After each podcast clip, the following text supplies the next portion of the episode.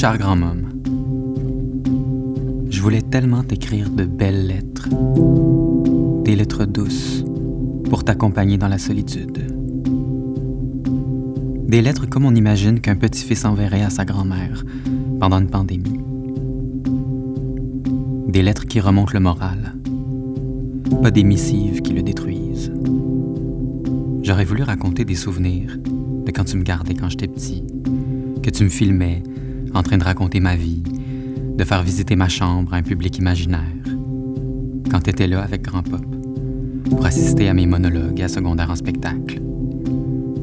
J'aurais voulu te rappeler nos meilleurs souvenirs de camping, de voyage à Montréal, aux îles de la Madeleine, te parler du champ de framboise, du champ de patates, du champ de blé d'Inde, te parler des quenouilles puis du petit lac au pied des collines des cours de piano qu'on prenait ensemble pour jouer Maman les petits bateaux à quatre mains, les échanges de cassettes avec les cousines, le Père Noël qui arrivait à 7 heures, les spectacles que tu nous aidais à mettre en scène pour nos parents.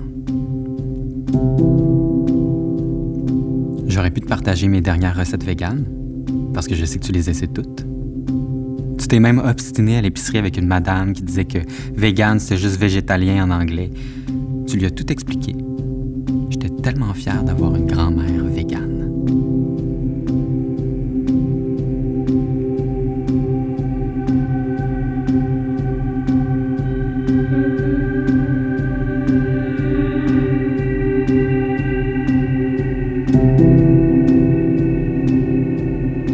lieu de parler des drames qui m'arrivent, j'aurais dû te raconter que je suis tombé en amour avec un conférencier dernièrement.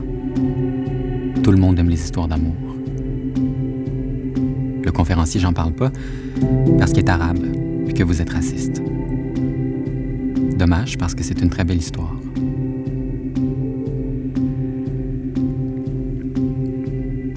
C'était au mois de novembre.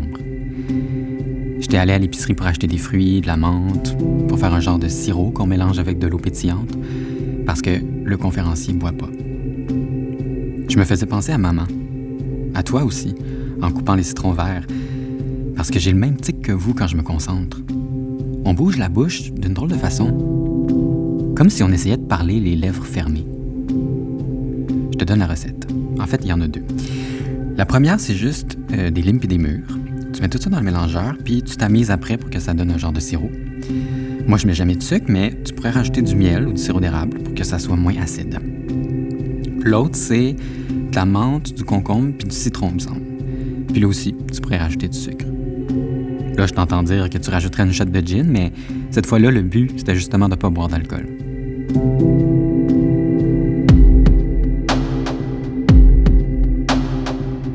Le conférencier est arrivé chez moi. Il avait apporté à manger, il défaisait son sac sur la table, il enlevait son manteau, il faisait tout ça très vite, comme si on était pressé. Je lui ai montré ce que j'avais concocté, mais il a haussé les épaules. J'ai compris que ça l'intéressait pas du tout, fait que j'ai remis ça dans le frigo, puis j'en ai bu toute la semaine. Mais je suis tombé amoureux de lui pour plusieurs raisons. Il croit en Dieu. Il a une voix pénétrante. Il parle anglais. Il se lève à 5 heures du matin. Il veut écrire un livre sur sa vie, mais il ignore comment s'y prendre. Il dirige une compagnie qui travaille à réparer le monde. Il habite dans une tour dans Griffintown il a lu mon dernier livre de la même manière que toi. Il a lu les phrases, puis il a cru à ce qu'elles disaient. Le conférencier n'est pas littéraire. Il ne détache pas l'auteur du texte. Il n'est pas poète. Il ne s'intéresse pas au son, au rythme, aux images et aux symboles. Il n'est pas artiste. Il n'aborde pas le livre comme un objet. Il m'aime.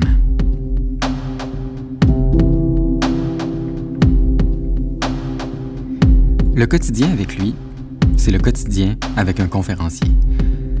Un après-midi, il a sorti un cartable épais, un des nombreux cartables qu'il a reçus pendant ses séjours en réhabilitation.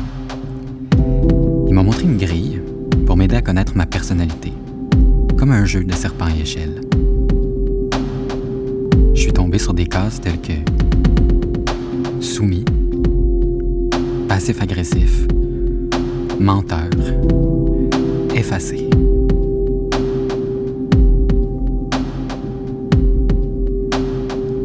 Lui aussi, je m'imagine vous le présenter.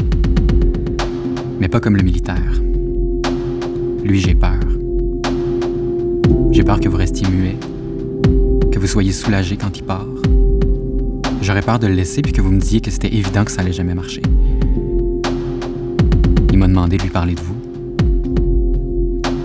Je lui ai dit que vous étiez des personnes merveilleuses. Je lui ai surtout parlé de Mélodie. Il a dit que c'était jeune, 18 ans, pour perdre sa maman. Je lui ai dit, elle est comme sa maman. Il m'a demandé ce que ça voulait dire. J'aimerais pouvoir parler d'elle, mais c'est tellement difficile. As-tu déjà essayé d'attraper un poisson dans un ruisseau?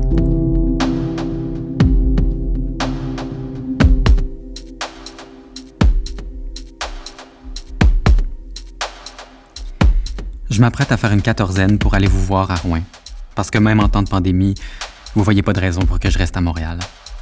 J'en voyais pas non plus, la ville est morte, mais j'ai rencontré le conférencier. D'ailleurs, c'est lui qui me dit que c'est important d'aller voir ma famille. Il dit que ma petite sœur a besoin de moi. En plus, les gyms sont ouverts en Abitibi, alors il comprend vraiment. J'ai hâte de te voir et de me remettre à l'entraînement. Antoine.